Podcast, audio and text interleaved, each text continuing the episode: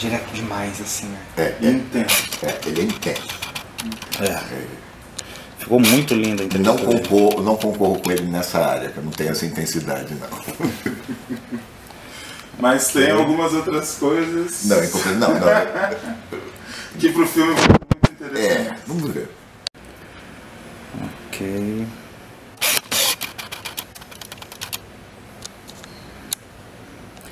Tem o vídeo, pode seguir, Tom.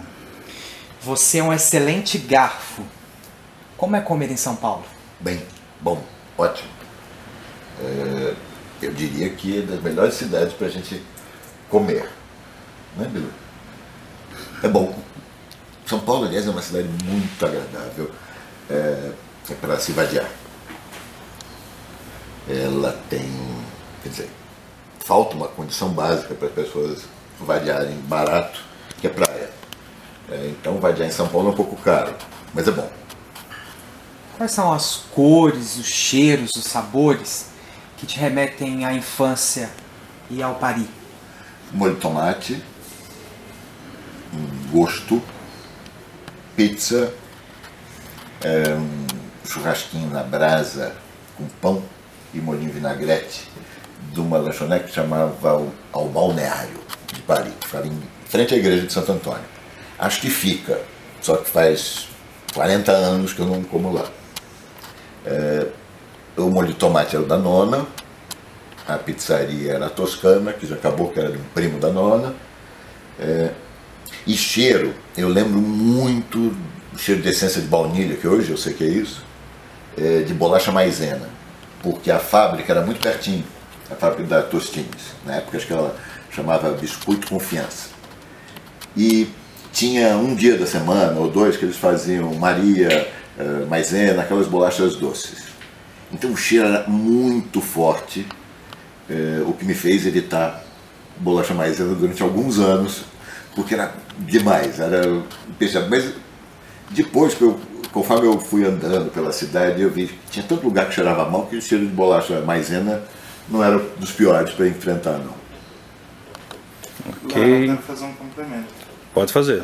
Só antes de fazer o complemento, dividir essa lembrança. Eu estudei no Mary Ward, no, na Gonçalo Nunes, no Sei. Papé, senti esse mesmo cheiro. A mesma na coisa. ida e na Da volta, volta, da né? escola. E o cheiro dos tapetes da Tabacô do lado. Ah, esse eu não, esse eu não cheguei a pegar, não. É, é bem pior. Imagino. É bem pior. É, uma coisa que eu queria complementar ainda sobre o Paris, que cara tem o Paris para você? Olha, veja bem, E o que, que ficou em você? Tá. O- O Paris, para mim, é o Paris de 40 anos atrás, 45 anos atrás.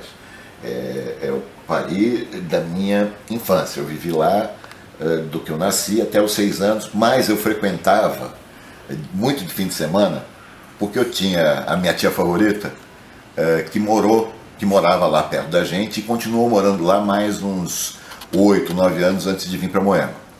Então, era um lugar que eu continuava indo. Eu me lembro de poder brincar na rua, porque a gente morava numa vila, numa vila sem saída. É, Eu me lembro do barulho da fábrica da Filizola, que fazia balanças, que minha casa era grudada nela. Eu me lembro de ir até. Eu me lembro da procissão da Semana Santa, eu fui anjo umas duas vezes. Dizem que eu tinha cara de anjo. É, eu acredito um pouco vendo o meu filho mais velho, o Renato, porque ele nasceu com cabelo de anjinho, sabe? É, que é aquele macarrão argolinha, o cabelo dele. Então, é, quando eu tinha cabelo, ele enrolava, então podia passar por um vago anjo. É, eu lembro disso, é, eu lembro já de muito cheiro de diesel, que já era um lugar poluído com muita empresa de transporte. É, mas as lembranças principais são as emocionais, com certeza. São aquelas de é, é, nona, nono, essas coisas assim. Ela, ele tinha um toque de cidade do interior é, que era quebrado é, pela falta de verde.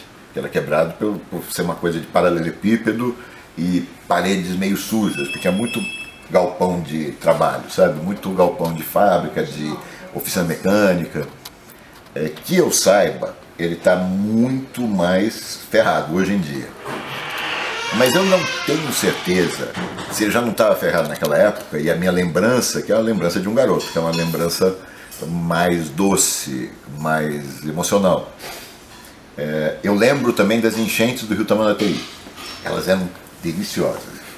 É, veja bem, eu naquela época eu não sabia que podia pegar leptospirose, nada dessas coisas. Então, é, eu e os meus vizinhos, o que a gente gostava de fazer era correr até a ponte que passava em cima do Tamanduateí na rua João Teodoro, é uma ponte bem antiga. E quando enchia mesmo, a água passava por cima da ponte. Né? Então a gente ficava brincando de barquinho ali com caixa de, de, de madeira, sobra, coisa que sobrava do mercado.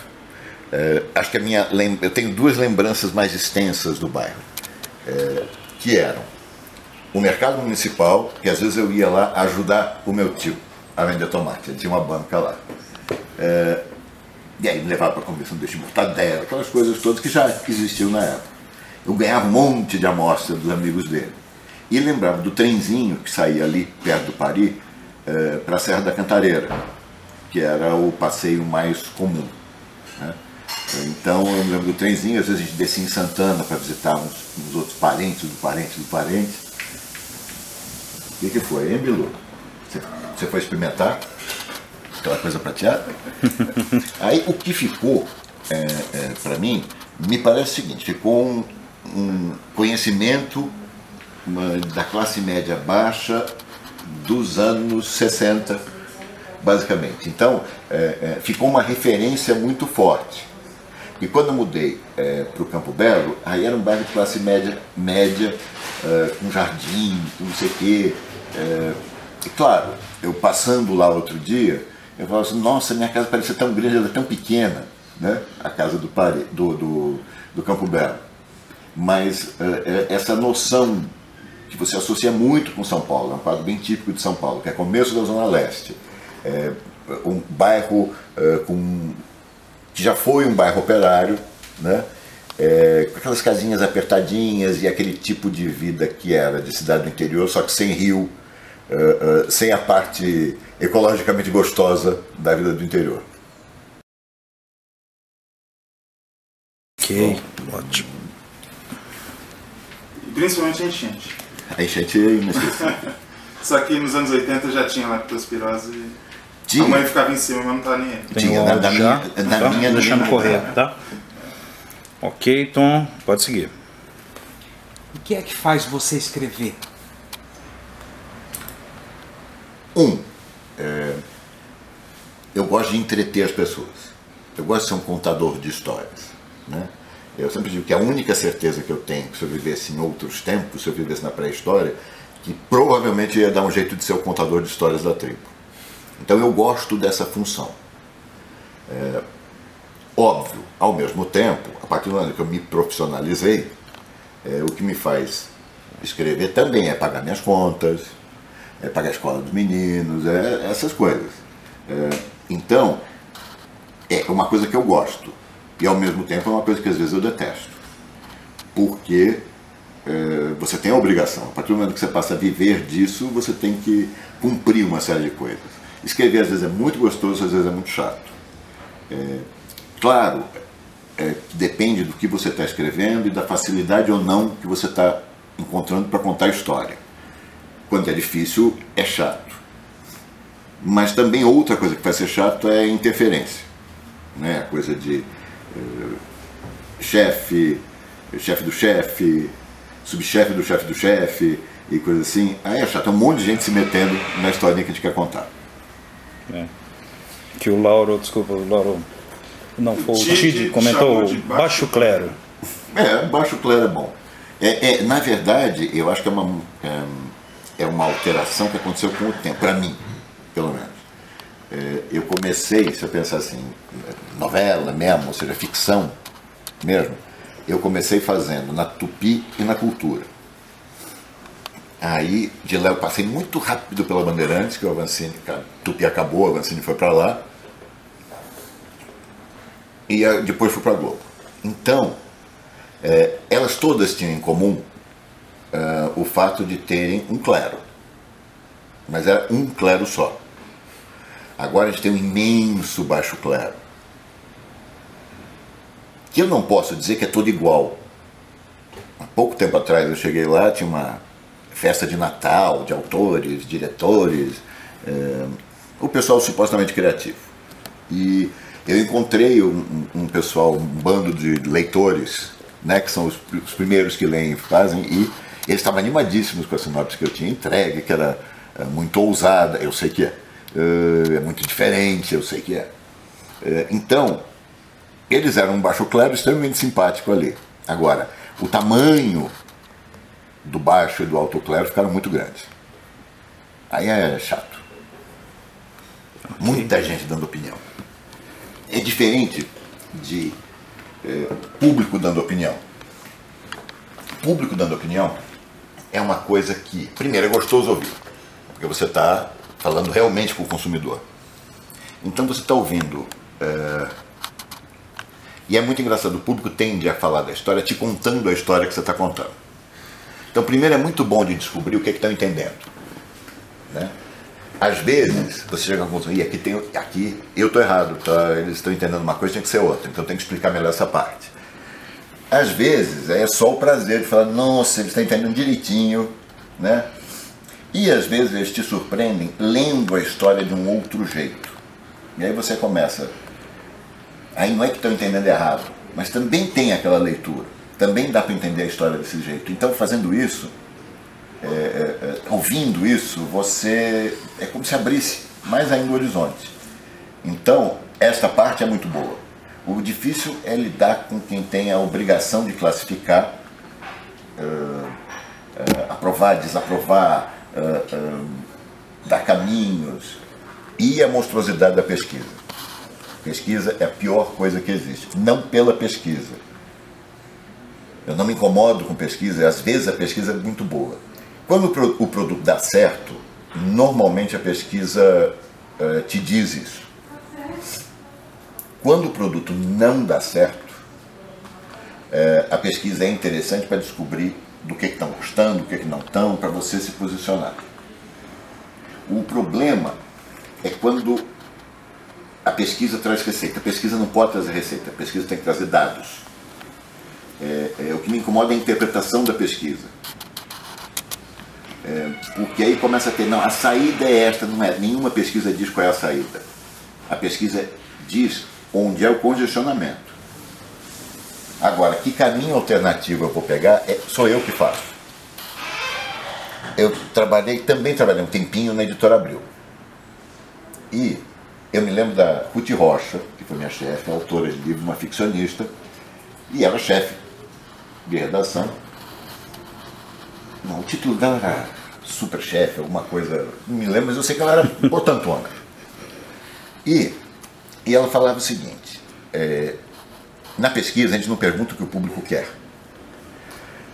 A gente pergunta o que o público pensa quando lê o nosso produto. Porque se você começa a perguntar para ele que revista ele quer, ele vai te dar o último sucesso. O público não é criador de revista, o público é consumidor. Então, o consumidor é muito importante saber se ele está gostando ou não está gostando, entendendo ou não. Mas quando você pede para ele uma sugestão, ou pergunta, mas o que você quer que aconteça na novela? É óbvio, o que ele quer que aconteça é o fim do conflito. Então ele está pedindo o fim da novela, e não os próximos capítulos. A vitória do bem, eh, eh, a vitória do amor, a gente sabe que vem isso. Agora, a gente sabe também que uma novela são os impedimentos para chegar nesse ponto. Se chegar num ponto de equilíbrio, é que a novela acabou. Né? Exatamente. Então, é, é, eu tenho muito medo, tenho medo hoje em dia da pesquisa, porque é, é houve uma, é, uma, profissionalização da administração de, das empresas que é útil e prática sob alguns pontos de vista. Mas também isso implicou que nós trabalhamos agora com chefes e diretores que não são pessoas criativas. São pessoas que vieram ou da área comercial, ou vieram da área de produção, eh, ou vieram da área administrativa. E o jeito de você ouvir uma pesquisa é completamente diferente para quem trabalha com criação e para quem é, trabalha com planilhas. É, a pesquisa é um dos pontos em que tem uma mistura desses dois mundos, e aí é como se fosse um dialeto diferente, que você ouve de um jeito e ele ouve de outro. Eu acho que a maior parte das, das discussões acontece aí. Porque é, quem trabalha com comercial, com administrativo, com produção, é, quer dados, fatos e, se possível, números. A gente não é que é, nós não somos uh, nem mágicos, nem profetas, uh, não tem nada de místico no que a gente faz, mas a gente funciona muito com intuição e dedução. E você funciona com a humanidade do personagem. É, a novela é melhor ou pior, não no sentido de fazer sucesso, mas no sentido de qualidade, para o meu ponto de vista, quanto menos matemáticos forem os personagens, quanto mais cheios de facetas e contradições eles forem.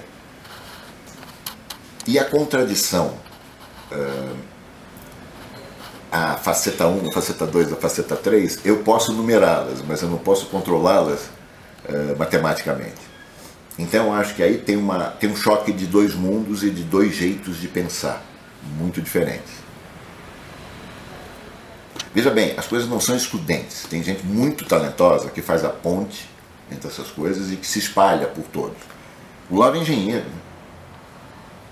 É, aí você fala assim, é, é, é, a última formação que você esperaria é, para um autor de ficção mas ele é um ótimo autor de ficção e quando eu fui é, supervisionado por ele em Perigosas Peruas, é, eu entendi como ele podia ser tão cartesiano, e ele é, e como, e como eu podia usar isso também. Então eu, eu acabei associando, pegando, agrupando coisas que eu jamais pensei que ia usar e que me seriam úteis por causa dessa formação no Lauro. Mas isso é uma exceção. Então, é, eu acho que a televisão já foi mais criativa uh, porque você tinha na chefia gente criativa. O Boni, que é o exemplo clássico disso. O Pipo tinha um irmão, o Edson Braga, que já é falecido, que foi diretor de Mulheres de Areia, era diretor lá. Então ele ficou conhecendo as pessoas, mostrava texto, vai aqui, vai aqui, tentando não conseguir um emprego. Aí o Silvio de Abreu teve que esticar. Uh, eram seis. Eram seis e ele já estava contratado para fazer telecurso segundo grau. Então, mandaram nós dois irmos atrás do Silvio.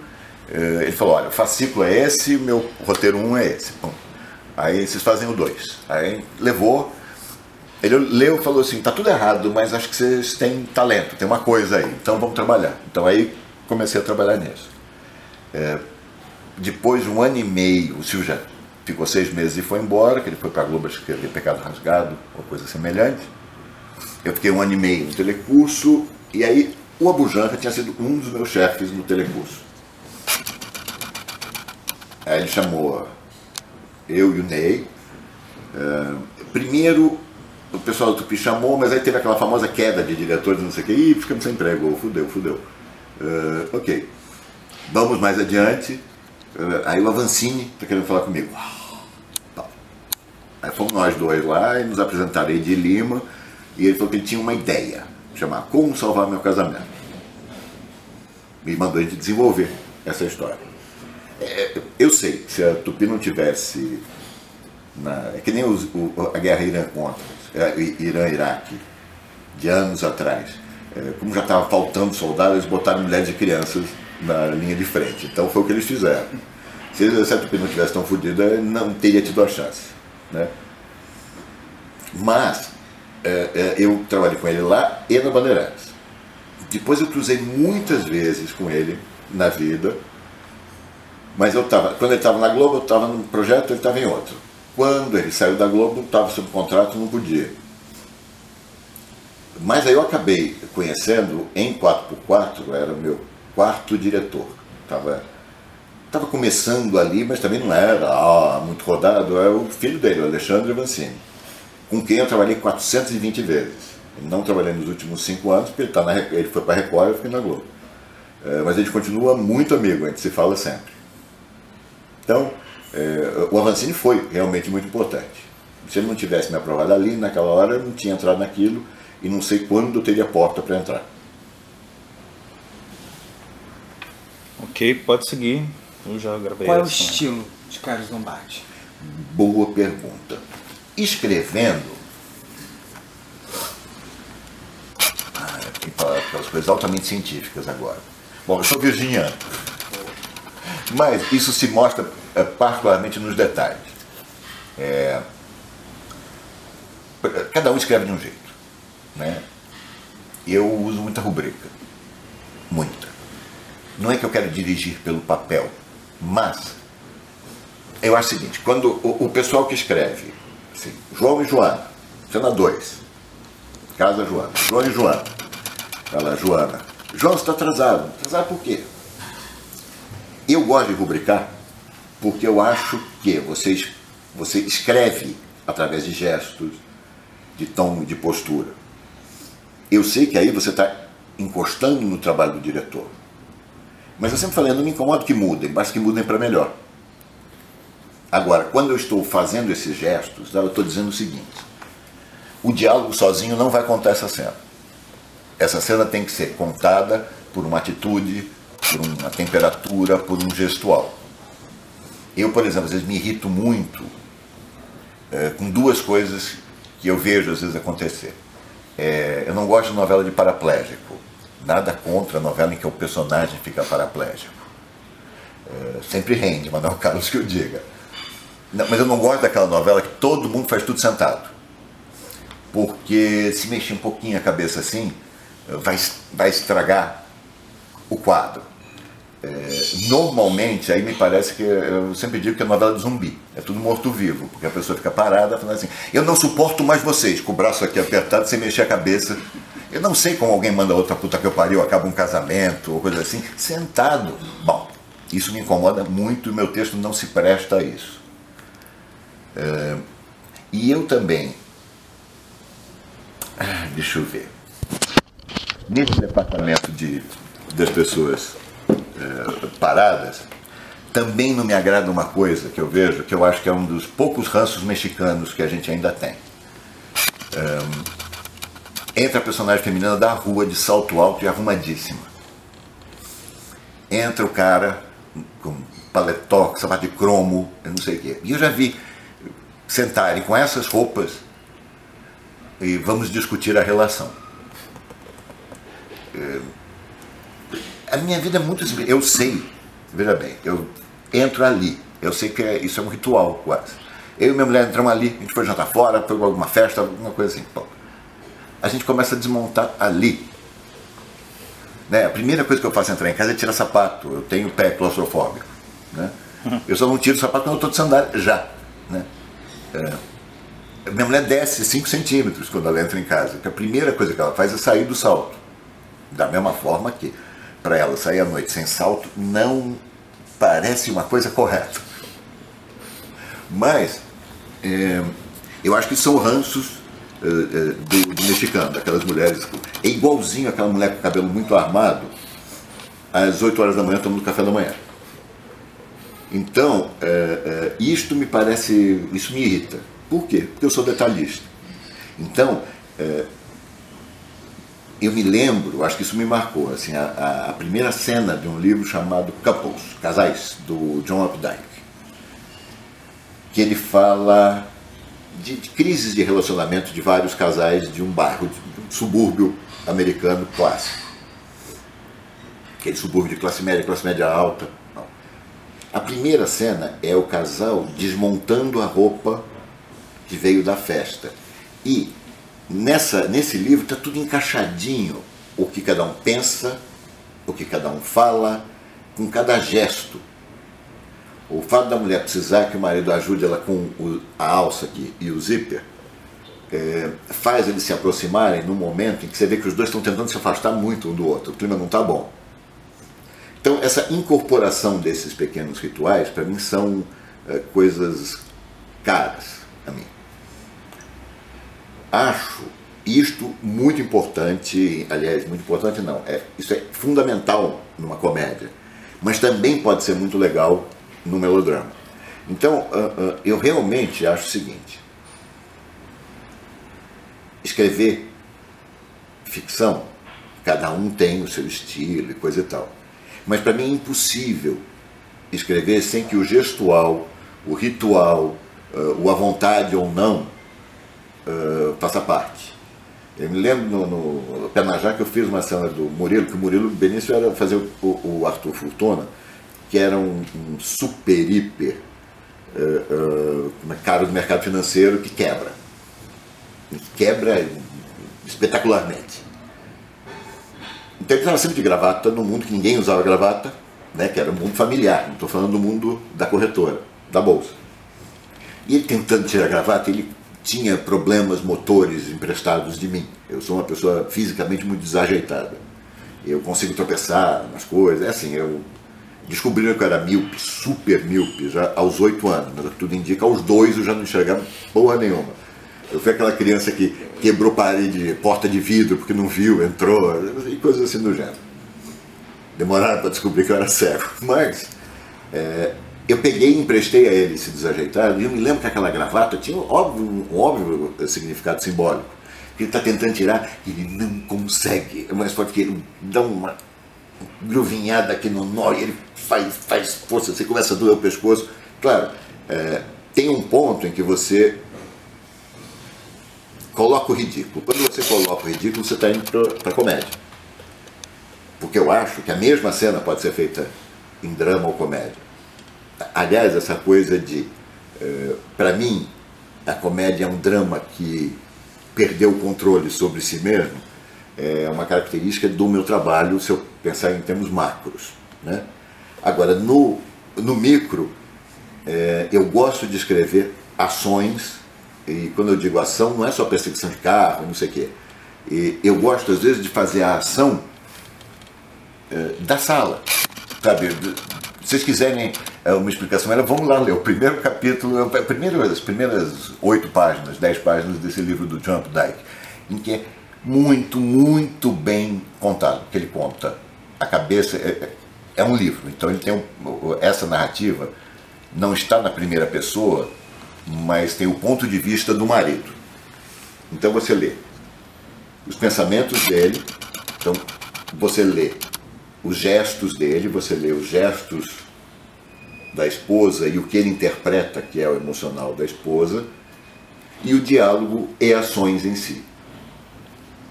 Por isso é, que eu gosto de rubricar, porque o meu trabalho depende disso. Desses detalhes. Exatamente. Você é detalhista. Sou, sou. Bordadeira. Total. Virginia? Viu? Eu, o que você quer dizer é isto, né? Eu falei, é, é isso. Isso aqui é um impedimento. Se o cara não for parado aqui, nada vai impedir ele de resolver a situação na terceira parte. Então eu preciso atrasá-lo aqui. Então nós inventamos uma outra maneira de atrasar, usando os dados da locação. Lombardi, você é, como você é muito detalhista, como você já falou, Sou. isso é muito claro no seu trabalho. Mas como que você lida aí com os seus colaboradores? Porque você é detalhista, você quer eu, eu penso que antes de você enviar, você já você quer ver o que aconteceu. Hum, veja bem, eu, ou eu, ele se acaba pegando o teu perfil, que é aquilo, quando uma reunião um pouco que você tudo. faz. Acontece um pouco das duas coisas. Veja bem, colaborador, primeiro, é, às vezes o colaborador não é bom para você e é um ótimo escritor, que fique claro isso. É, mas, especialmente com novela, trabalhos mais lentos dá para conversar muito mais. Agora, a novela, você tem que resolver um capítulo por dia, literalmente, é uma linha de montagem.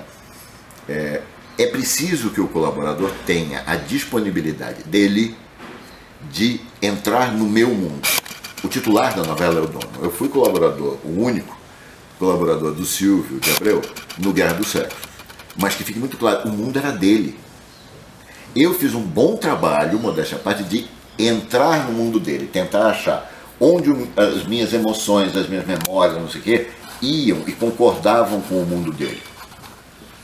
Mas, por exemplo, o, o, eu gosto, tem algumas coisas do Silvio que, eu, primeiro, eu aprendi sendo colaborador, tem a mínima dúvida. É, é o melhor, a melhor escola que pode ter. E tem algumas coisas que eu acho o Silvio imbatível. Né?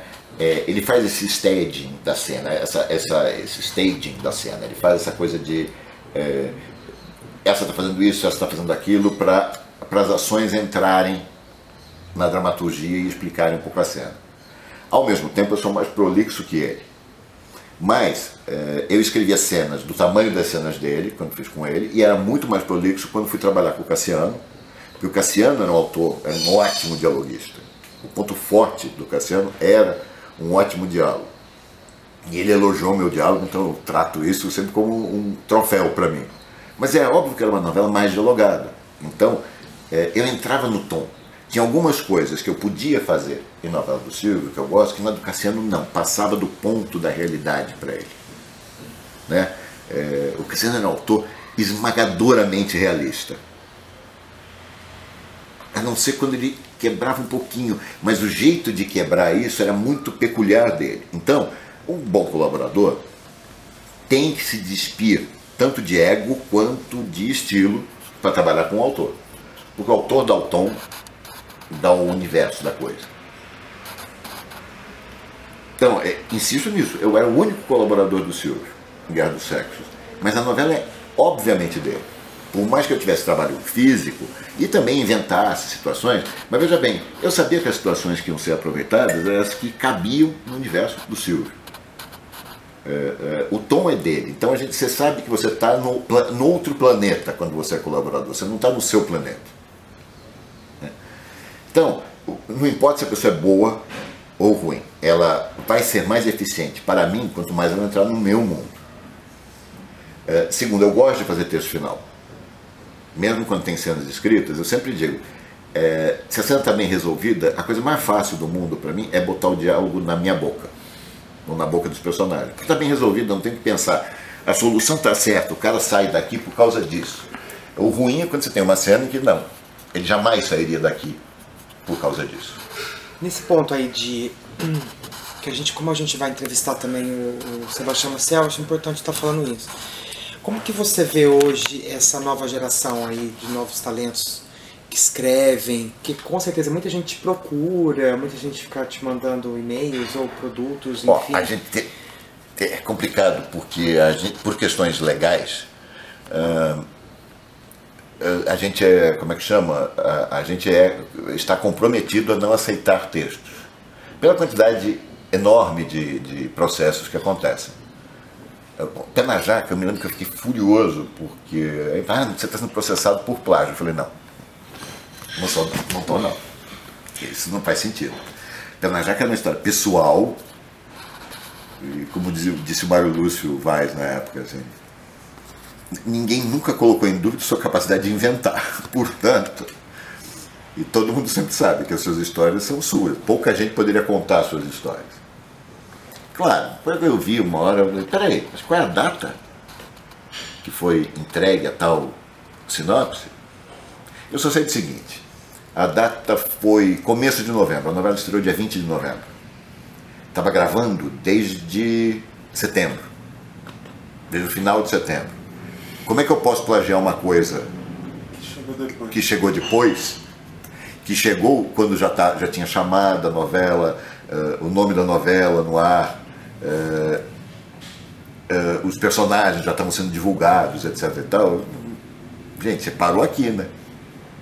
Não faz um mínimo sentido. Mas por causa disso, a gente não pode ler.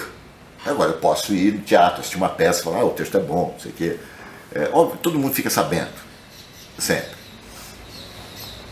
Das pessoas, de, das pessoas, e você vai vendo. Eu tenho curiosidade, eu gosto de gente nova, eu sempre acho ótimo gente nova possa me dar novas ideias, né? E incorporar. Uh, agora, eu não tenho juízo de valor sobre a geração nova, porque eu acho, inclusive, que é uma geração que está aparecendo, né? Eu conheço bem algumas pessoas, gosto muito de trabalhar algumas pessoas, eu gosto muito do Felipe Miguel, por exemplo.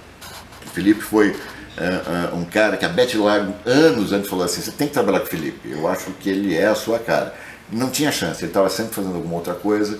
Quando eu entrei para fazer remendo no, no Bang Bang, aí o Felipe estava lá. Aí eu pude finalmente trabalhar de fato com ele né? e vi que realmente tinha a ver.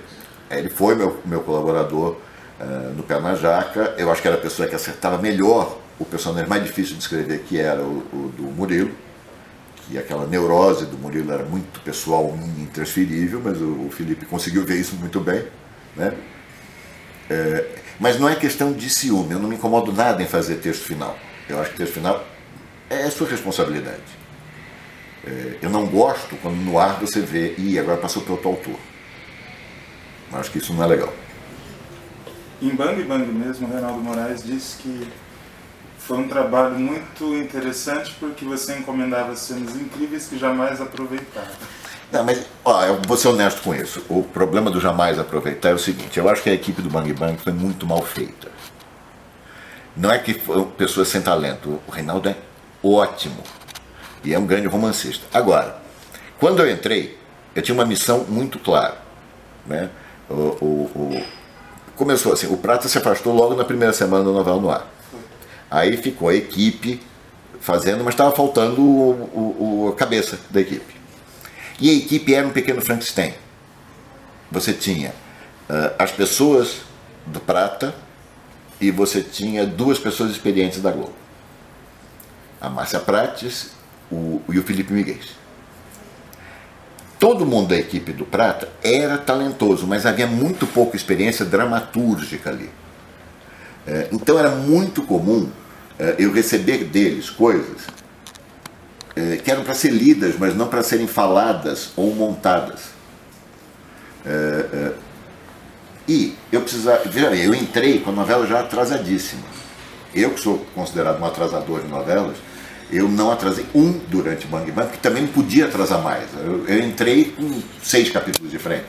Hoje, escrevendo o que vai no ar na sexta-feira que vem. Né? Hoje é uma sexta, quando eu estou falando. Então, não dava tempo era uma equipe muito grande, não dava para botar todo mundo em hotel no Rio de Janeiro, sem contar que essa era uma crueldade. Então, quem ficou em São Paulo, a gente fazia encomendas e nem sempre eram aproveitadas mesmo, porque a história fazendo uma dinâmica. Então, eu acho que era uma equipe muito talentosa, mas muito verde disso. Eu me dei muito bem com o Pratinha uh, e com o grande amigo dele, que agora ser grosso o suficiente para não falar o nome, né? porque eu estou num momento de esquecimento, o Alzheimer está chegando. Chico é, Matheus? Chico Matheus. É, me dava muito bem com eles. E eles. Ah, mas eu descobri que eu tinha que trabalhar com eles era na hora da invenção. Eles eram bons inventores. Agora, eles não eram dramaturgos. Entendeu? Havia cenas que aconteciam de um ponto de vista tão subjetivo que eu não conseguia transformar isso em dramaturgia. Mas eles eram bons uh, uh, dando ideia. O Reinaldo, eu acho uh, que faria ótimos diálogos. Mas eu precisaria tê-lo grupado comigo lá e fazendo essa crueldade das pessoas mudarem a vida e ficarem à minha disposição eh, sete dias por semana, direto, porque não dava tempo para fazer nada. Né? Uma semana de frente você não pode deixar nenhum dia de entregar um capítulo. Né? E então eu acho que a, a, tinha muita gente na equipe, mas pouca gente com experiência em dramaturgia. Acho que a Márcia é muito talentosa, mas a cabeça dela é de melodrama. Ela é uma autora realista, que eu acho que estava no produto errado. o Felipe talvez fosse a pessoa mais próxima dali para poder desenvolver. Então, realmente tinha, tinha uma coisa de, de sair correndo e fazer, porque eu tinha que reconhecer, fazer uma coisa que você, todo autor faz quando a novela estreia, só que essa você tinha que fazer no capítulo 50 já. É, quem é que está fazendo bem, quem é que está fazendo mal, quais são as químicas que acontecem, é, quem é que o público quer ver, quem o público não quer ver. Isso era uma coisa. A outra coisa era sumir com todos os músicos da novela, praticamente. Por quê? Não só eles não eram bons atores, é, podem vir a ser fazendo trabalhos em que eles têm mais tempo para serem dirigidos. Mas novelas, se você não souber se virar, você se ferra. E tinha um problema muito sério, como eles fazem muito show e o caramba, né? era um inferno, porque este só pode gravar na segunda de manhã, esse só pode gravar na quinta à tarde. Então a, a produção da novela era feita em função de quem gravava menos, que eram eles. Resultado, os protagonistas entravam de segunda, sete da manhã, saíam de sábado à meia-noite, lá de dentro, porque o roteiro tinha que ser feito para quem tinha essas coisas. Então, primeira coisa, tirar essas coisas de dias, o máximo possível. Claro, Se a Julia Gunn tem dias, eu dou um jeito. Que ela vai ser útil. Extremamente útil, uma ótima atriz. Leio o texto de uma maneira inteligente, uma delícia. É, e mesmo assim, quando um ator tem dias, não são assim. Em geral é ruim. Mas aquilo era um caso era excessivo. Né? E tinha gente para caramba. E eu precisava inventar uma estrutura de novela, porque eu acho que o Bang Bang foi um erro de formato. Aquilo era um excelente seriado. Era, seria um excelente. Tudo bem, um elenco um pouco mais enxuto, um pouco menos de núcleo, etc. e tal, mas aquilo tinha cara de seriado, de você fazer coisas episódicas. É... Para a novela, eu não via nele uma estrutura de novela, porque o cara foi para se vingar da morte dos pais. Ele, capítulo 10, obviamente, ele estava com o revólver, podia matar o vilão e desce a arma. Parece que se apaixonou pela filha do vilão. Acabou a novela. Eu entendo a dificuldade que eles tinham dali para eles, porque não tinha nenhuma expectativa, nem a médio prazo. Você não tinha mais trama. E novela é uma solução de expectativas. Né? Tem expectativa a curto prazo, a média e a longo. Você está sempre trabalhando no equilíbrio dessas três. É, então era um trabalho muito difícil de fazer. Uh, uh, a novela estava com um ibope descendente uh, e a curva da novela do Tiago na Record estava ascendente. Então, mais 15 dias, ela ia ser ultrapassada. Então, a primeira coisa que eu tinha que fazer era escrevendo um por dia correndo, tendo que gravar rápido, porque vai no ar amanhã. Então, era estancar isso, estancar essa perda. Então não dava para fazer da melhor maneira possível. Uh, em outras circunstâncias, se eu tivesse tempo, chamavam, deixava a equipe inteira 20 dias, todo no mesmo hotel no Rio de Janeiro. Uh, a gente passava uma semana só inventando uma nova sinopse. Aí passava uma semana dando material para eles trazerem e eles mesmo, eu tendo tempo de pedir para eles reescreverem. Né? É, o que não faria, veja bem, o que não faria essas pessoas virarem dramaturgos de uma hora para outra. Mas é, talvez me desse maior chance de usar os talentos deles. Então eu consegui, nesse sentido, talvez porque eles tivessem mais disponibilidade, mesmo de física, de horário, tudo, é, captar o Chico e o Antônio e botar eles para inventarem situações, porque eles são inventivos. Não, é, o problema não é inventar. Agora, tem isso, uma coisa é você inventar uma cena, uma coisa dramatúrgica, outra coisa é você inventar uma narrativa. Tem dois parágrafos uh, uh, que não há palavra nenhuma e que o tempo é dado pela sua leitura e não por uma realização. O que o termo segunda chance quer dizer para você? Ah, quer dizer, um ótimo assunto para fazer histórias. É, eu acho o seguinte. Eu nunca acredito, ou melhor, eu nunca empatizo, diferente de acreditar, quando alguém fala assim, e se eu pudesse voltar atrás, eu faria tudo exatamente igual. Não, eu sou uma pessoa de rascunhos e que gosta de passar limpo. Eu tenho certeza que se eu acordasse hoje com 19 anos, eu faria várias coisas iguais das que eu fiz e outras eu faria diferente. Né? Eu aprendo com a vida. E tem certos erros que você só precisa cometer uma vez, não precisa cometer duas. Então, uh, uh, sempre me parece uma situação legal é, quando você tem algum personagem que, por qualquer necessidade ou chance do destino, é, tem essa segunda chance. Ou é obrigado a ter a segunda chance. É, no caso do Arthur Fortuna, do Penajaca, Aliás, no caso de todos os protagonistas do Penajaca, eles foram amigos, os cinco protagonistas, eles eram amigos de infância, eh, tinham se afastado com o tempo, e em comum uh, o que acontecia é que eles se, se viam numa circunstância em que um pedaço da vida deles estava sendo dada como encerrada. Uns por necessidade interior. É, o lance descobria que ainda era apaixonado pela grande mulher da vida dele. É, apesar de achar que não. O Arthur era obrigado porque ele vai à falência, acabou a vida dele no mercado financeiro, acabou a vida dele como o poderoso Arthur Fortuna. Ele vai ter que morar num sítio que a única coisa que tem é jaca. É, e de favor. Né? Então, ele tem que começar do zero. O papel da Juliana Paz era uma moça que tinha casado com um amor de juventude e tinha dado errado, apanhava dele agora. Não era aquilo. E ela tinha filhos, e esses filhos eram mais importantes agora para ela. Então eu coloquei essas pessoas todas na beira da segunda chance. E a reaproximação entre eles é que cria, mesmo que de uma maneira tumultuada, essa segunda chance. Eu acho que as pessoas gostam disso, porque acho que no fundo uh, uh, todo mundo tem uma fantasia. E se, naquele momento, em vez de casar, eu tivesse comprado uma bicicleta. Né? As pessoas não falam, não sei se casa ou compro uma bicicleta. E se eu tivesse comprado bicicleta em vez de casar? Quem eu ia ser hoje? É, isso é uma coisa que estimula a minha imaginação. E acho que é, ronda a imaginação do público. Ok, vou dar um corte, Tom. Contraste para ver o rosto dele. Ok, eu tenho vídeo, Tom. Eu tenho agora o áudio. Pode seguir. Sua família está presente no seu trabalho em que medida? Olha, eu acho que a presença da família é... acaba acontecendo em todos, porque são as pessoas mais próximas que eu conheço. Né? É... Eu acho que nos meus primeiros trabalhos, a família que eu refletia era a família de meu pai, minha mãe, meus tios. Né? É...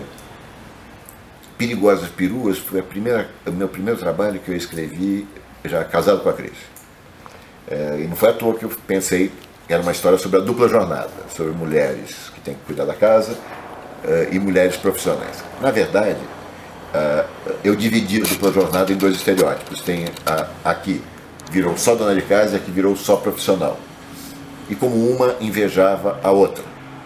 como elas eram complementares. E para complicar, elas eram apaixonadas pelo mesmo cara e ainda era, vou pedir que acreditem em mim, eh, e vão fazer uma pesquisa que não dá para detalhar, eram mães da mesma filha. Né? Então, é, é, essa, isso foi o folhetim que eu coloquei em cima do que eu observava que era a briga da crise das mulheres amigas dela e contemporâneas e próximas. É, depois, Uga Uga não foi à toa que foi uma novela que eu tinha aquele índio que era uma criança. Tudo bem, Uga Uga veio de uma, de uma encomenda. Eu tinha que destruir os orfãozinhos de Carrossel. Era Carrossel o nome? Acho que era. É, que era uma novela argentina que estava sendo feita é, é, numa versão abrasileirada e passava no SBT. Chiquititas. Chiquititas. Carrossel era ter carrossel das criancinhas na escola. Não. A, a, minha obrigação era deixar as meninas do orfanato todas na rua. Eu era praticamente o vilão de David Copperfield, né? de, de Charles Dickens. Né? Então, lá fui eu, e eu pensei, é, eu tenho que pegar criança, mas eu não quero pegar criança com criança, isso eu acho meio chato e acho que ia ser difícil eu pegar criança melhor do que eles estavam pegando. Ia ficar parecido. Aí veio essa ideia de uma leitura de notícia que eu tinha. Às vezes eu, eu, eu guardo notícias pra, porque eu acho que tem alguma coisa ali e aí às vezes eu releio para ver, né? Então eu reli, achei essa, chamou atenção, e óbvio, isso era Caspar Hauser. Isso era um mito interessante, né? do, do, do, do civilizado que por um engano foi criado na selva. A notícia de jornal era isso.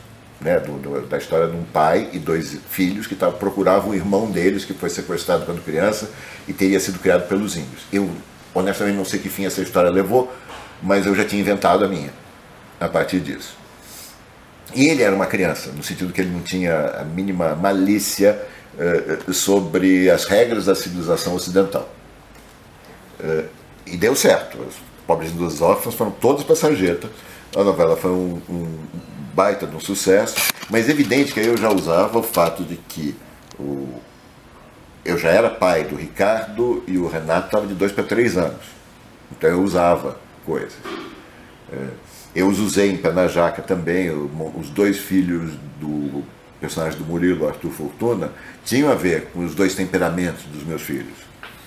É, então, óbvio que vai, vai presente. E, e na verdade, é, a família está presente da maneira, na medida que ela é importante para você. Porque escrever novela é fazer striptease emocional todo dia. É falar como você ama, quais são os seus valores. Claro que não, os personagens têm valores que não são seus. Mas qualquer bom observador sabe qual é o meu. Qual é a minha fantasia. o que, que eu acho legal nas pessoas, o que, que eu não acho legal. Que fique claro também, é, meus vilões normalmente podem é, superar a vilanice. A vilanice. Porque eu sou, eu sou um fã de Freud, mais que de Marx. É, então eu acho é, é, que todo mundo tem uma razão. Eu não acredito no mal absoluto. Eu acredito em manifestações do mal. Mas não o mal absoluto. Todo mundo, sempre digo, todo mundo tem mãe. E quando você acha que tem uma pessoa que está muito arrogante, muito metida e não sei o que, pensa nela, na privada com prisão de ventre, que passa. Então eu acredito nessa humanidade subjacente a todo ser humano e eu gosto de trabalhar com essa humanidade. Eu, eu sempre digo que é, é, um vilão é o mocinho da história dele. Eu já, é, óbvio, eu faço, fiz 400 anos de terapia, fiz um tempão de terapia, para agora estou fazendo de novo. Então eu sei que em algumas histórias tem pessoas que foram meus vilões né? Uh, alguém que rejeitou um projeto meu, alguém que me botou na geladeira, uh, essas coisas que você passa. Eu tenho 30 anos de casa, já passei por. já estive em todas as posições. Né? Mas, evidentemente, para algumas dessas pessoas, eu era o vilão, eu estava fazendo alguma coisa que elas não queriam e que estava atrapalhando o que eles queriam. Né? É, veja bem, isso não tira a minha razão. Tô muito, tem uma série de circunstâncias que eu acho que estava certo e a minha a minha intenção estava absolutamente correta. Mas isso não impede que o outro veja só um ponto de vista, vista diferente. Então eu sempre acho que o vilão de uma história é o herói da narrativa contada por ele. Sempre. Né? Então eu gosto de trabalhar com isso. Fugi completamente da pergunta, mas acho que não, saiu. Não, fugi não. Até, até ficou bacana, ficou, compreendemos tudo. Com certeza. Deixa eu fazer uma tomadinha aqui do Bilu. Isso, dentes agora. Tá de perigoso, rapaz. Nossa, o pelo dele é lindo, gente. Coisa ah, é. fofa. Ele é liso, né? É. É liso, parece que ele fez. Uh, uh, Você pode passar a mão na cabecinha dele? Chapinha, aquela. Assim, é. Oi. Aí. Ele olhando pra você lá. Esse aqui a gente insere, vai ficar bem legal.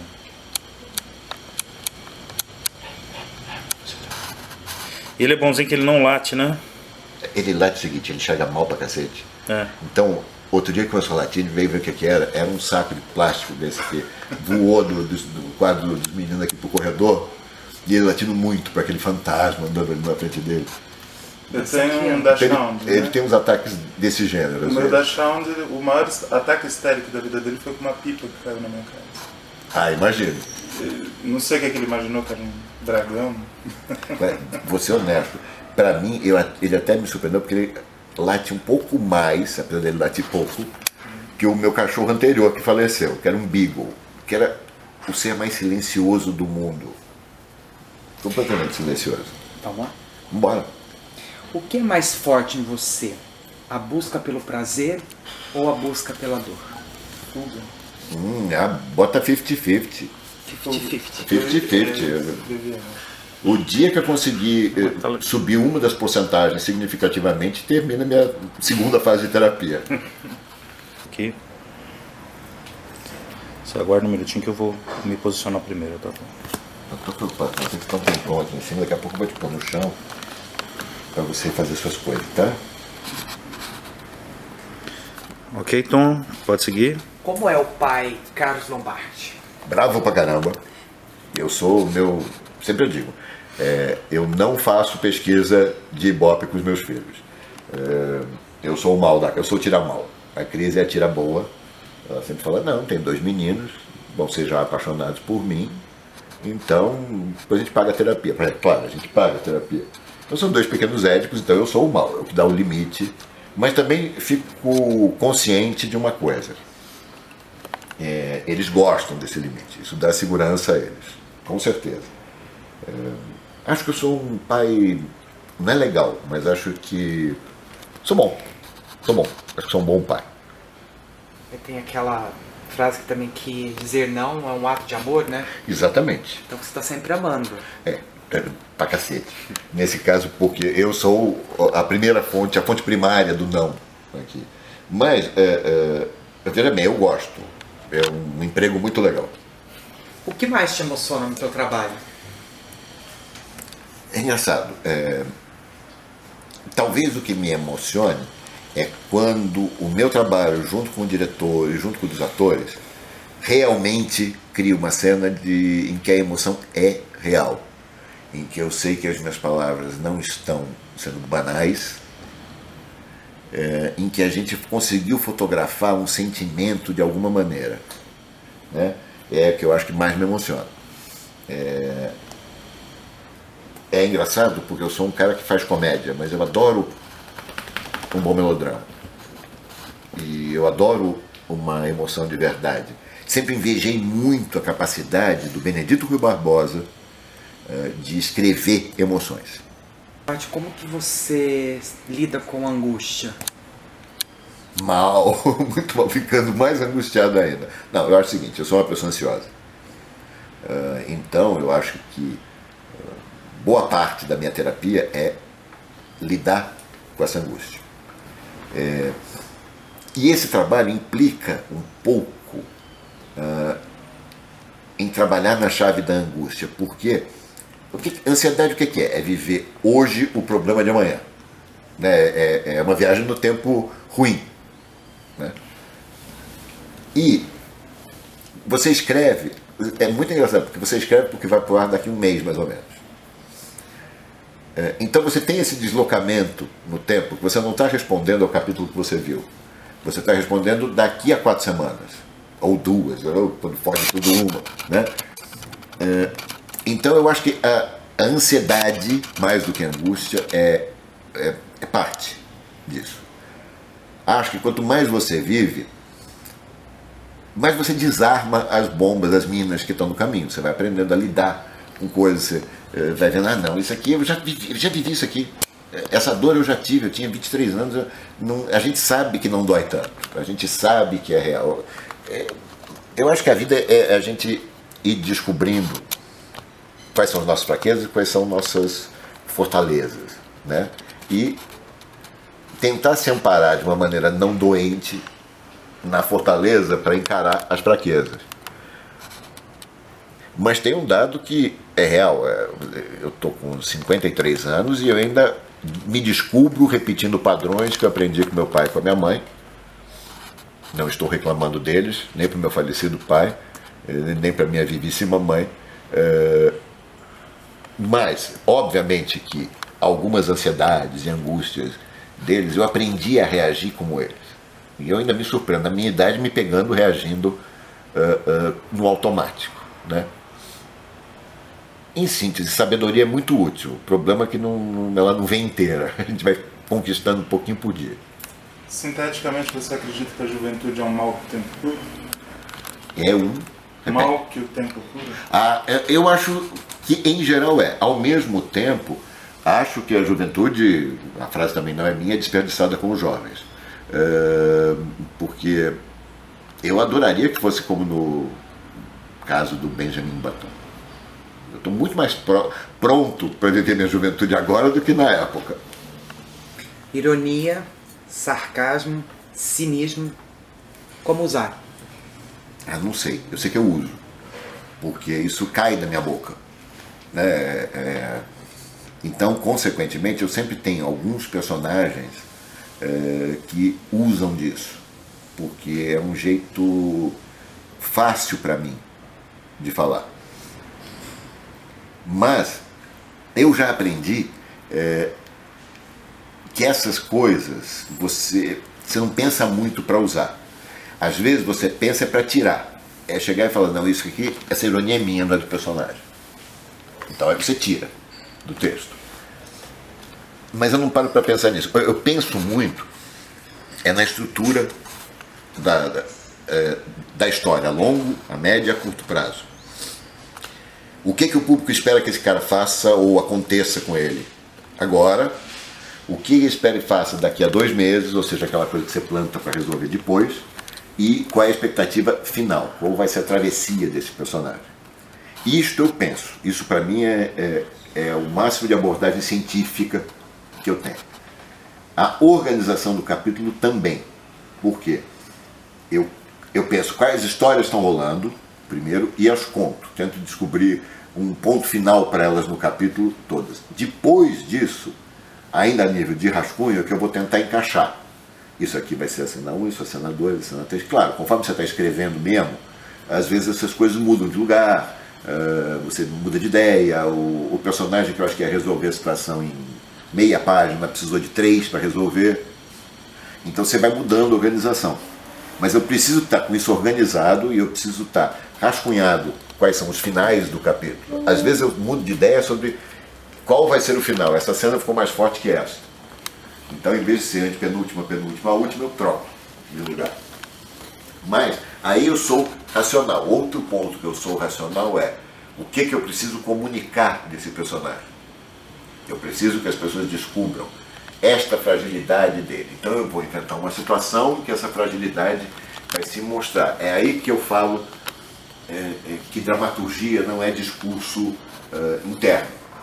Na dramaturgia você tem que pegar isso e botar para fora. Tem que estar tá mostrado. Uh, não tem que estar tá conceituado. Né? Uh, dramaturgia realmente é pegar conceitos, emoções e tal e botá-las para fora. Afetos, desafetos. Você tem que fazer a pessoa refletir o que ela quer, o que ela sente, o que a deixa alegre e o que a deixa triste. Então, frequentemente, você tem que pensar, bom, eu quero ele triste porque ele está sozinho. Qual é, aí eu tenho que achar qual é aquela coisinha, qual é o pequeno gatilho que vai soltar isso. Eu odeio quando fazem assim, ela está sozinha. Ele suspira, estou sozinho, estou triste. Não, eu tenho que construir uma coisa. Né? É, então, nessas horas eu sou extremamente racional. Na hora que eu estou escrevendo, eu tento fazer com que as coisas me surpreendam é, e fica mais fluente mesmo. Né? Tem coisas que são muito difíceis na hora da estrutura, que quando você está escrevendo a cena, o personagem alcança aquilo no instantinho. Você fala, nossa, você gastou tanto tempo pensando, olha como é fácil. E o contrário também. É, é, acho que os grandes acidentes acontecem quando você está no meio do capítulo e fala, está errado. Essa reação do cara aqui em cima até agora não me convenceu. A cena 4, 5, 6, 7, 8 estão ótimas, mas a 2 não me convenceu. Ih, fudeu.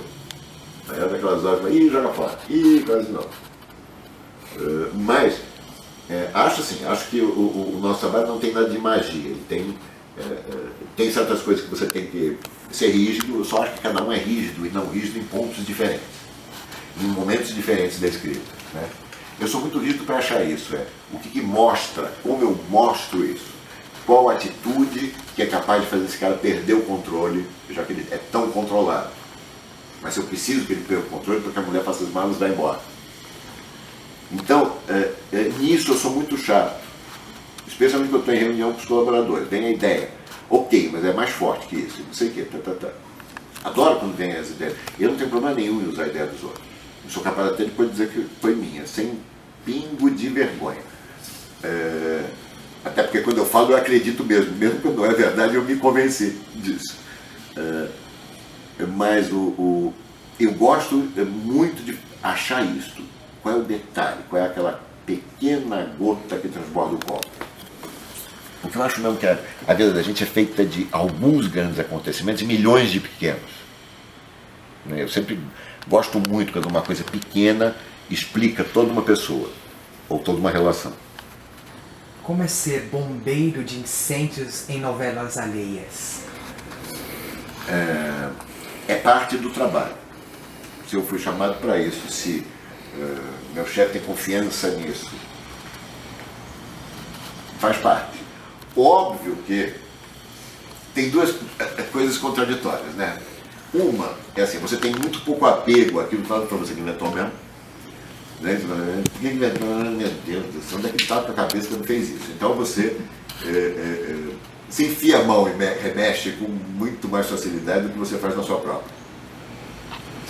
É, ao mesmo tempo, é uma coisa difícil porque você fala, pô, custava ter plantado uma coisinha sobre esse personagem lá atrás, agora eu precisava que ele tivesse uma explosão aqui, eu vou ter que construir inteira aqui. Né? Então é trabalhoso, é muito trabalhoso. É, às vezes é fácil, às vezes não é. é no Coração do Estudante, foi razoavelmente fácil porque eu achava que o problema não estava na, na história. A história era boa. O problema não estava na escalação, tinha muita gente boa, bem escalada. Para mim ela estava errada no tom. É, o Ricardo Borges era o diretor, e ele vinha de duas ou três novelas do Mané. E ele começou a ler a novela do Emanuel como uma novela do Mané. O Emanuel, talvez, a primeira vez que ele fazia uma novela dele, é, talvez por inexperiência, ele acabou entrando nesse tom meio épico, que eu chamava de epico, porque não, não, não cabia na história. É, essa história era uma comédia, ela tinha a armação de uma comédia, ela tinha a escalação de uma comédia. Então ali eu só tinha que mudar o tom da narrativa. Era é, pegar os dados que tinham é, e mexer nisso, botar mais é, crítica, botar mais sátira, é, porque ela não é assim, eu vou fazer disso uma comédia porque é o que eu sei fazer. Não, é porque era uma, uma história pedindo para ser contada em tom de comédia, com atores é, que podiam exercer a comédia. Ela não. Sabe assim, ela era um, ela era um riacho muito raso para você entrar nela com equipamento de mergulho.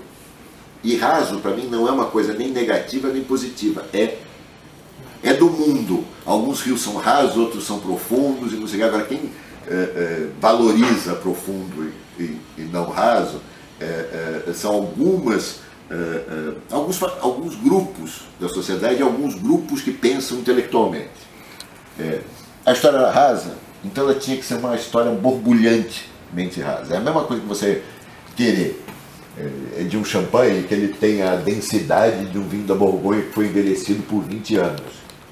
Olha, de champanhe a gente quer bolinha entrando no nariz para fazer a gente rir. Né?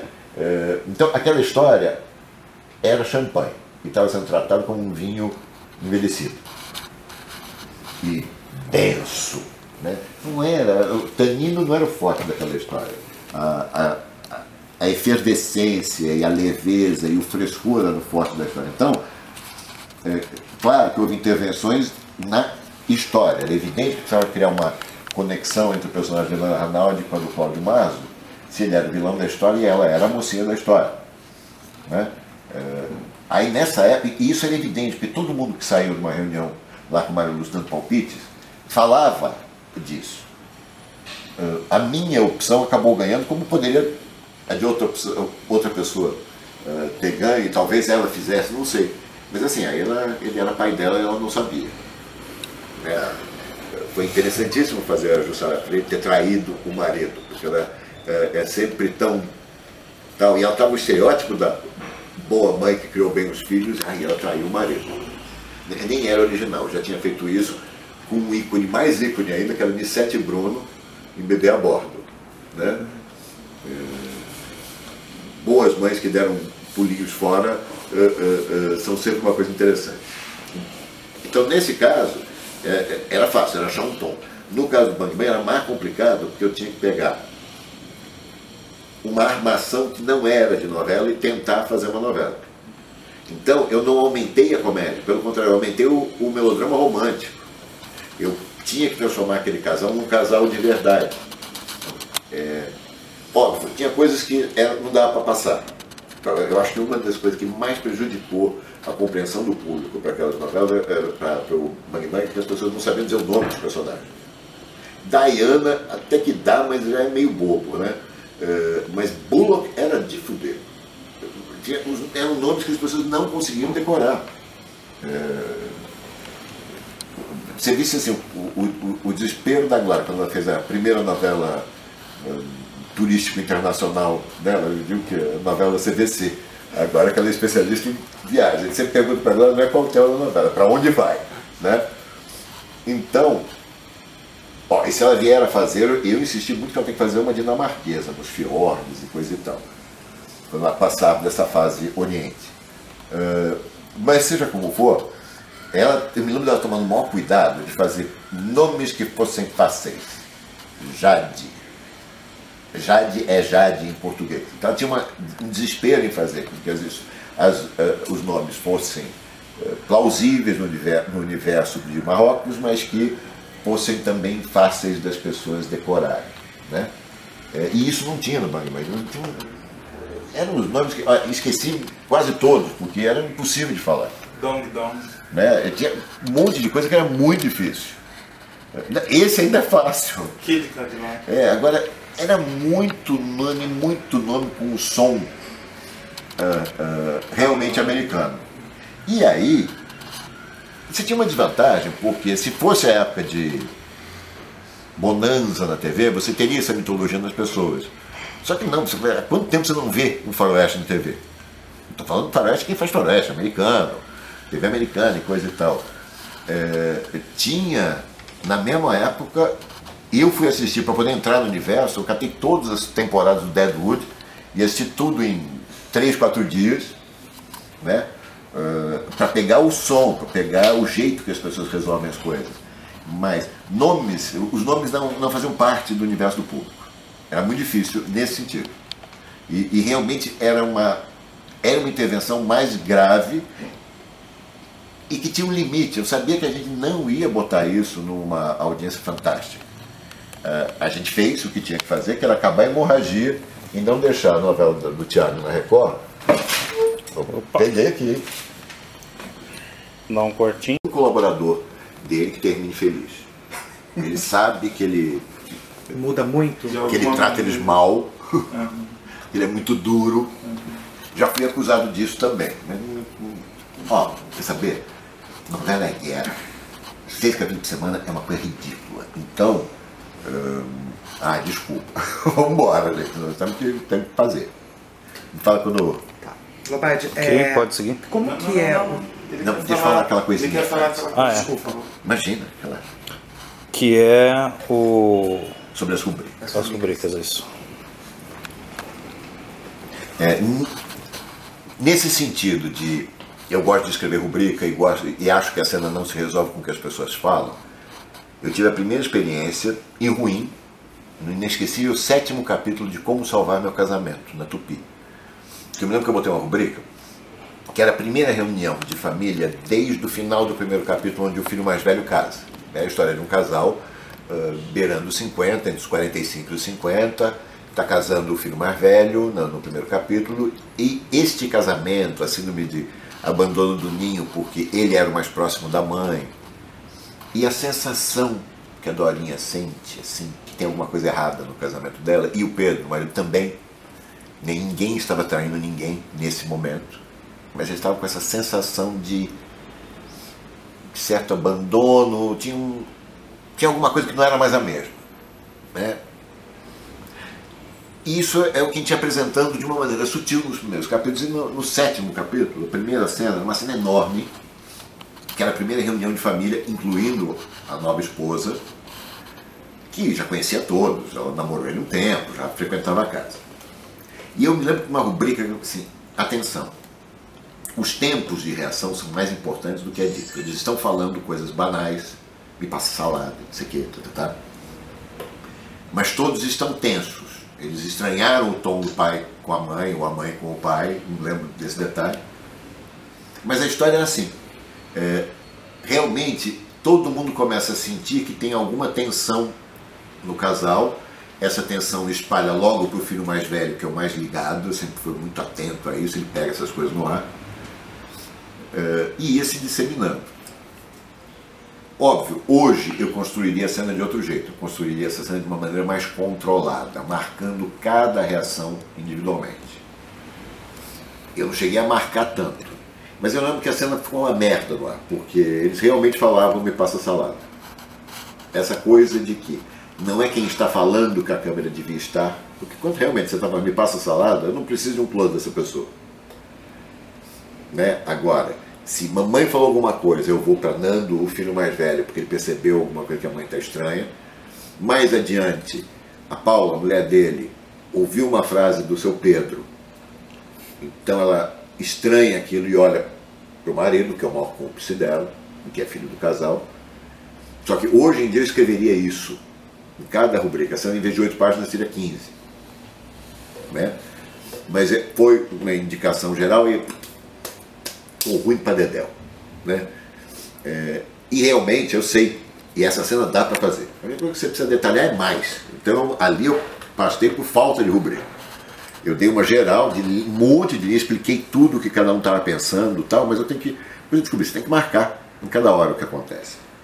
Outra pessoa que rubricava muito é, me surpreendeu há pouco tempo. Veja bem, eu li scripts de Ivani Ribeiro várias vezes, porque eu sempre achei Ivani Ribeiro excelente. Ela, ela e Janete eram as rainhas do, do folhetim, e eu me identificava mais com o estilo da Ivani.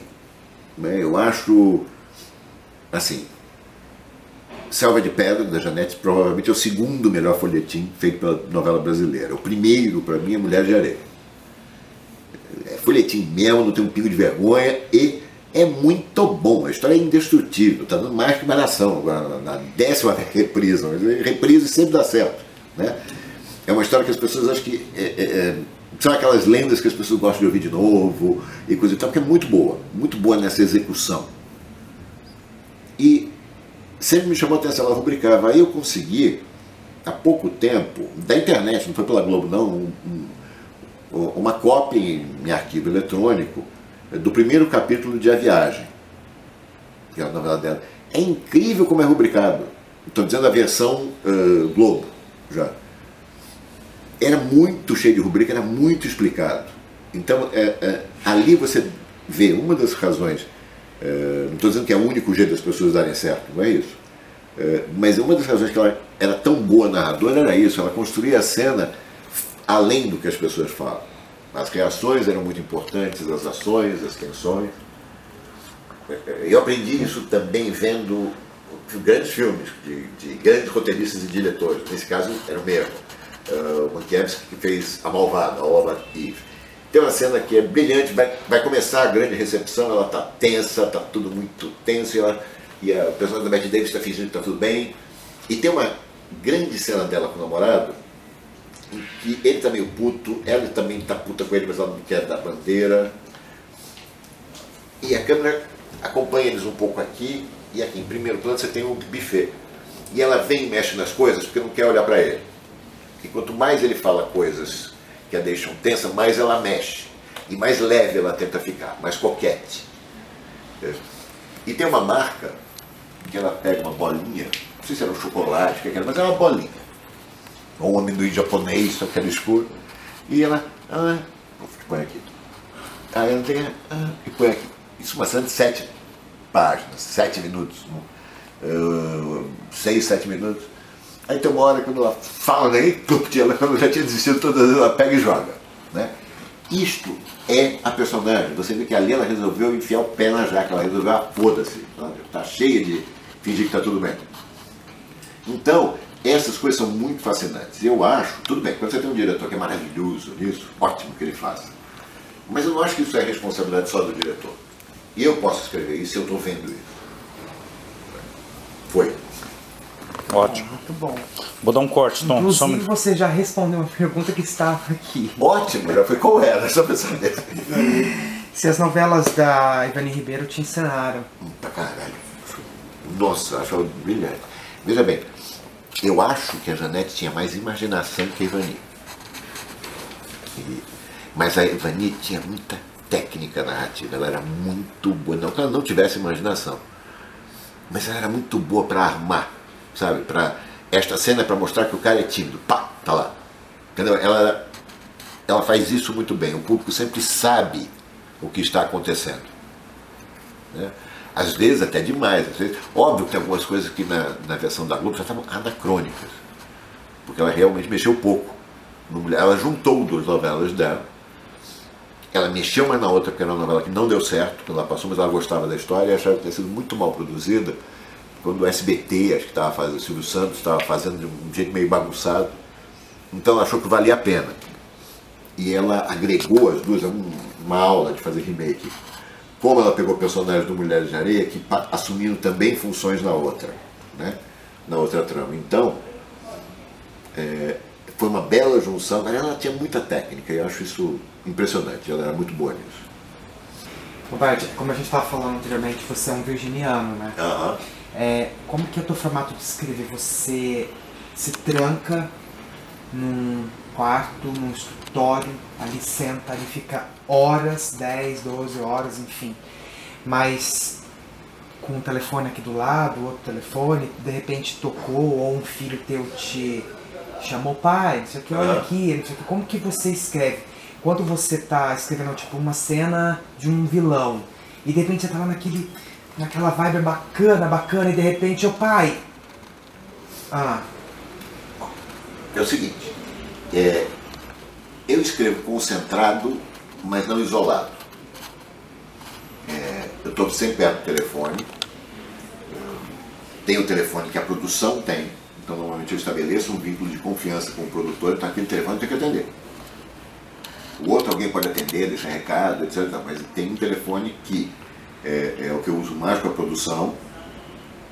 E eu sei que os, os, produtores, os bons produtores que eu trabalhei, trabalhei muito poucas vezes com gente ruim ou que não tinha afinidade comigo. Eu dei muita sorte com meus produtores. É, eles sabem que eu estou de plantão 24 horas para eles, porque eu sei que quando eles ligam com um problema, é um problema mesmo, a gente vai ter que resolver mesmo. Né? Claro, os que você tem mais intimidade, eles sabem a hora que pode ligar, não vão te interromper, é, tem um monte de coisa. Mas assim, eu gosto de, eu, de, concentrar, mas eu ainda acho que concentração é uma coisa que tem que ser minha.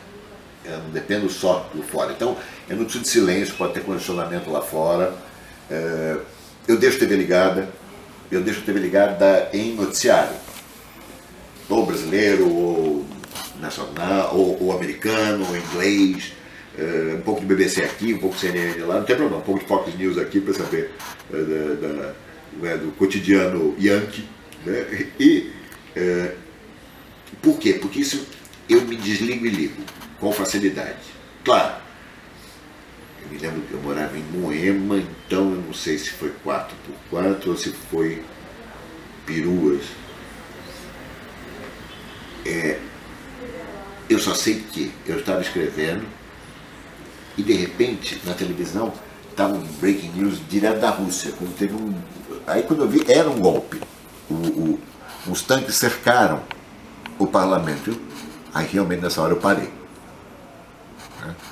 Ou quando teve o tsunami, aquele, o primeiro, foi coberto. Né? Tal. É, no 11 de setembro eu não estava trabalhando, eu acho. Foi 2001, como é que eu não estava trabalhando? Ou estava trabalhando, mas deu para ficar o dia inteiro acachapado. Não, eu devia. Tá, eu já tinha terminado o Gaúgo e estava preparando o Quinto dos Infernos, a minissérie. Então realmente deu para ficar o dia inteiro vendo, fiquei chapado. Mas tirando exceções muito grandes, fica o noticiário. O noticiário eu me ligo e desligo conforme eu preciso mergulhar mais fundo ou mais uh, uh, raso. Né?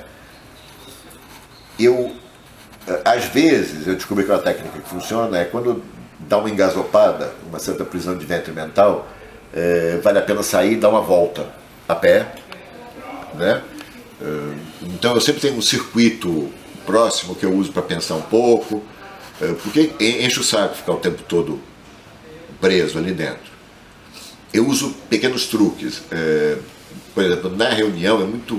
Uma reunião de, de criação de plots para a história, eu peço para alguém datilografar, para eu ter um pouco menos de hora de, de datilografia, para eu anotar só à mão umas coisas importantes.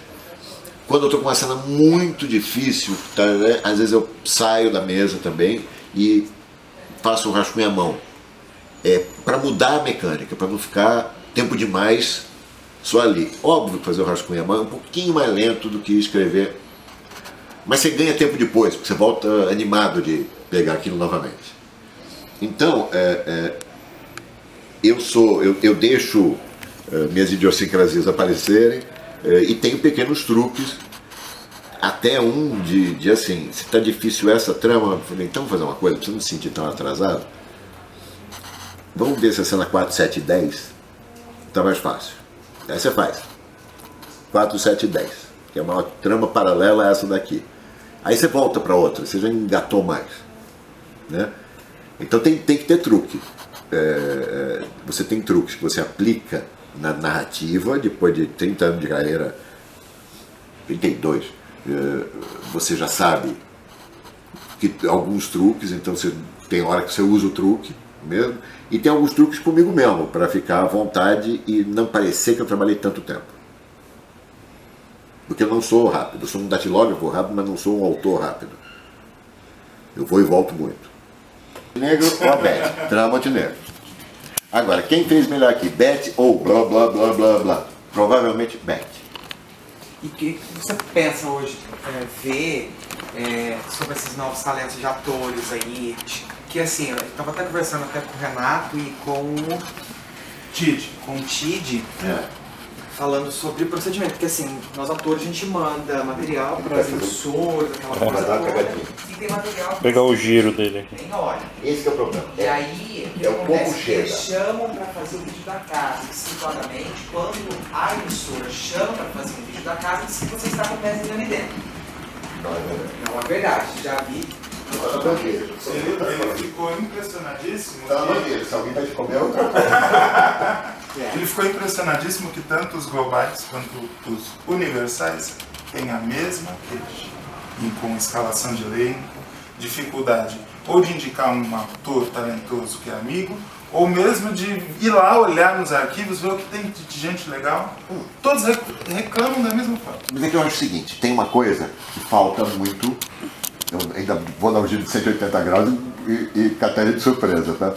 Ah, tem gente que reclama muito, mas eu acho que o que falta é mais investimento em formação.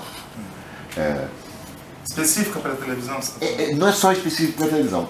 Vem cá, uma menina de 22 anos, linda e que não é ruim, investe.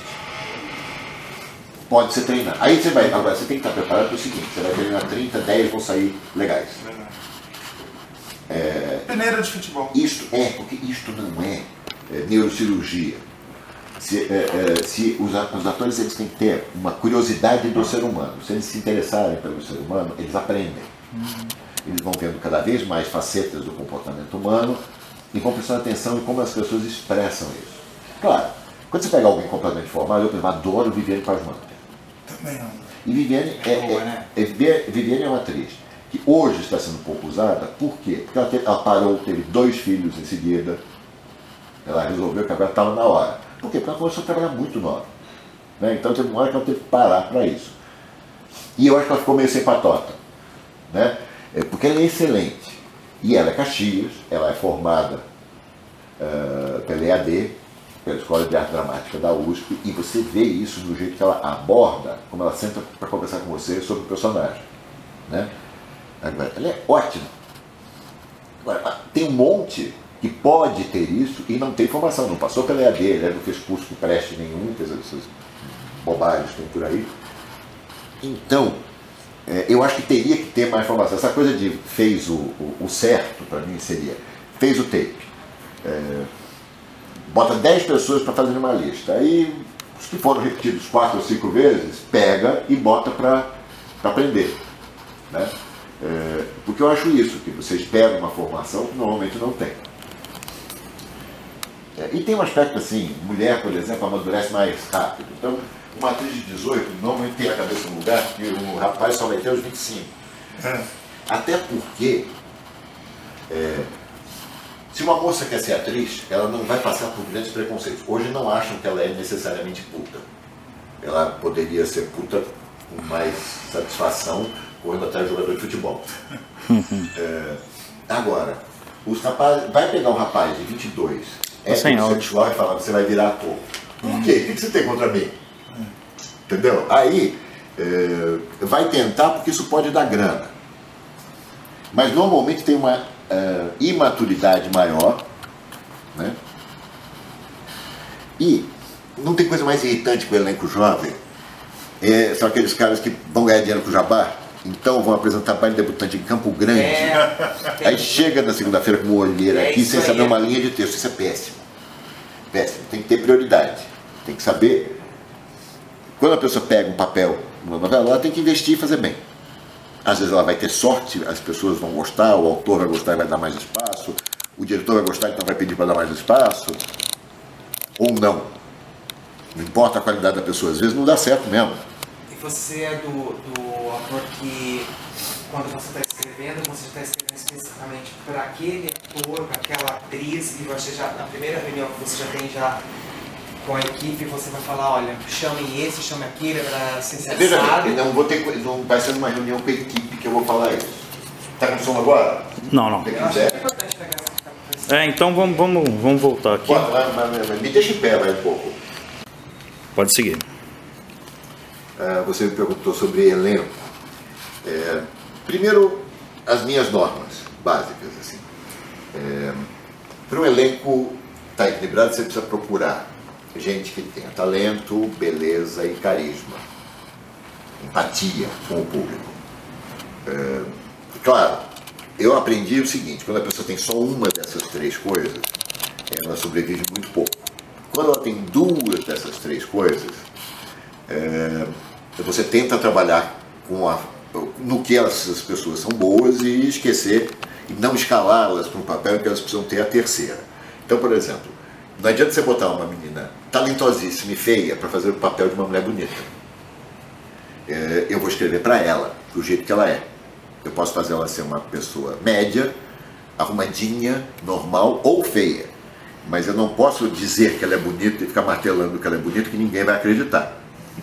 Agora, se ela tem carisma e talento, é óbvio que ela vai andar. É, beleza e talento, beleza e carisma também são interessantes. Quando as pessoas não são burras, elas aprendem com a prática. Então, o trabalho dela aos 22 anos é um, aos 27 ela já aprendeu a ser melhor. Técnica se aprende. É, já vi ator que começou que não sabia nem de onde onde estava a câmera, onde vinha o microfone, e que com 5, 6 anos de novela, aconteceu com gente minha lá, é, gente que eu vi crescer fazendo trabalhos meus, que já estava posicionando os outros, não, cai mais para cá que você está cobrindo a câmera 2. Tá? Ou que na hora que vai dar um beijo na mulher, puxa o cabelo dela aqui, porque o cabelo dela estava caindo na frente da outra vez e parou. Então, são pequenas coisas que as pessoas aprendem. É, não é neurocirurgia. Ninguém precisa fazer cinco anos de faculdade para isso. Agora, precisa tá, ter, tá afim de aprender, achar que tem o que aprender e ter disponibilidade para aprender. Né? Porque tem muita gente que acha que pode, que deve, mas tem preguiça. Então, é, ou seja, atores e atrizes melhoram com o tempo, é, quase sempre. Ou os que. Acho que os que sobrevivem são os que melhoram com o tempo e vão aprendendo cada vez mais. O aprendizado é diferente para cada um, o jeito que cada um se baseia é diferente, mas vai. Agora, eu escrevo pensando em atores. Veja bem, quando eu invento a história, não. Mas conforme eu estou fazendo a sinopse, eu já estou pensando quem está disponível. Quem pode, quem pode ser a pessoa que vai é, fazer aquele papel. Algumas vezes o papel nasce com dono. Às vezes não nasce com dono e você vai pensando. Aí você junta com o diretor e você passa a tua lista ele passa a lista dele. Você se dá bem quando tem muita coisa em comum nas duas listas e você negocia. É, você negocia veto. Fala, não, porque essa mulher dele, você já me deu um trabalho cinco anos atrás, reclamar de tudo, cá. Ok. Normalmente quando você fala isso, o diretor fala, ok, a não ser que seja a esposa dele. Normalmente você não fala isso quando é a esposa dele, você só fala, é puta que eu pariu, vou ter que aguentar. Uh, segundo, indicar pessoas. Você viu alguém no teatro, se a peça estiver passando, você leva o diretor lá. Às vezes o diretor não gosta. Aí você negocia para a pessoa fazer um teste. Vamos ver se ela convence mais gente. Né? Já tive gente que eu escalei, é, tanto uma moça quanto um rapaz, é, que acharam que eram meus cachos. Né? É, e foram escalados por isso. E graças a Deus não comi nenhum dos dois. Mas isso foi respeitado, digamos assim, tem direito à cota. Né? Então, você está cagando para o que as pessoas acham que interessa é ter quem você acha que sabe fazer. Agora, o teste mesmo é o trabalho. Então, tem pessoas que você fala, e sabe ler meu texto. E tem pessoas, às vezes, muito talentosas, mas que não sabem ler meu texto. Ou elas não entendem meu universo, ou elas não empatizam com esse universo, ou elas são radicalmente contrárias às coisas que meu universo defende. É. Então, tem gente talentosa que eu nunca tentei, até porque eu acho que não, não tem a ver. É, e tem gente talentosa que eu tentei muito e não consegui, porque também não é porque eu escalei que está escalado. Digamos que eu e o, e o diretor concordemos. Né? Aí a pessoa fala não. Ou a pessoa já está prometida para novela tal, ou a pessoa vai passar um ano no Tibete porque resolveu se purificar. Uh, sei lá eu. Né? Ou a pessoa vai viajar com uma peça pelo Brasil inteiro e ela pode gravar de segunda a terça, mas terça tem que sair às duas da tarde para poder ir para o aeroporto e tal. E aí não dá você fazer uma novela com um protagonista assim. Então, não é só querer e concordar que te dá o elenco. Às vezes a pessoa, o elenco, a figura do elenco não quer, a pessoa não quer, ou ela é muito cara, está querendo uma grana que ninguém quer pagar, né? É, não é assim, você não é, não é um supermercado em que você tem 10 pacotinhos de sucrilhos. Se alguém comprou 8, sempre tem dois para você levar. Né? Não é. é. Cada pacote é, é individual e às vezes alguém já comprou antes. Ou botaram lá de um jeito que grudou e você não consegue tirar da prateleira de jeito nenhum. Né? Acho. É, e, e, veja bem, tem uma coisa de prestígio. É, é, o, o, autor que é mais conhecido tem uma rede de, de conhecidos, já trabalhou com bastante gente. É, 4x4 foi uma novela que nenhuma das quatro foi quem eu escalei. É, eu fiz uma escalação e não me lembro de ter tido grande discordância do Paulo Biratã. Tinha uma que ele já discordava, mas era assim. Era Adriano Esteves, Malu Mader, é, Eliane Jardini e Bruno Lombardi. Nenhuma das quatro fez. Ah, a Bruna, se eu não me engano, que estava com compromisso no exterior, a Malu estava escalada para a novela das seis, uma do Negrão. É, a Adriana Esteves está com síndrome de pânico. Né? E Eliane, eu não sei se o Paulinho não queria, o papel era grande demais para ela, que é, não era tão conhecida mesmo naquela época, mas não, não posso garantir isso de pé junto. Ou se ela já estava comprometida com o trabalho. É, o que eu sei é que nós tivemos que ir atrás. É, a Beth que foi uma ideia realmente minha, que quem me deu foi o Vinícius Viana. Ele falou: a Beth é sua cara, vocês vão se dar muito bem. Aí tinha apresentado, tinha conversado com ela. Eu falei: então é ela. Teve que fazer teste, quase não passou, aquelas coisas todas, mas foi. Letícia Spiller, quem apareceu com ela debaixo do braço no, é, foi o Paulo Biratã, ela já estava escalada para fazer um papel menor na novela. É, bom, então vamos tentar ela para Babalu. Acho que o Paulinho falou que achava que ela aguentava. Fez o teste, ela foi aprovada pelo Boni. Eu gostei também, mas a aprovação do Boni foi muito mais importante que a minha. E, é, escrevi para ela, gostei, ela fazia muito bem. Quem ficou com o papel da Letícia foi Luana Piovani. E essa eu indiquei que eu sempre achei a Luana linda e tinha um borogodó legal.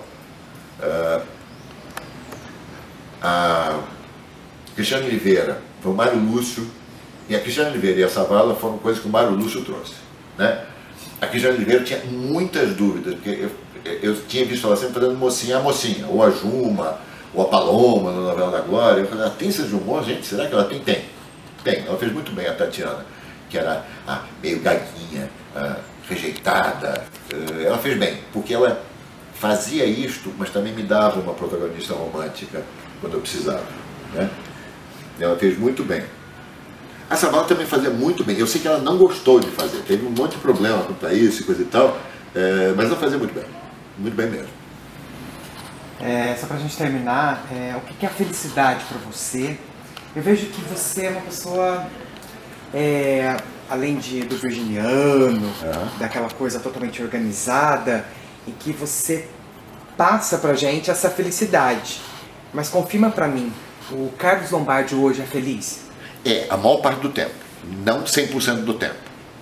É, eu também enfrento coisas que são ruins, é, eu enfrento limites que me são impostos por outros que eu odeio, mas que tô, tenho que me submeter.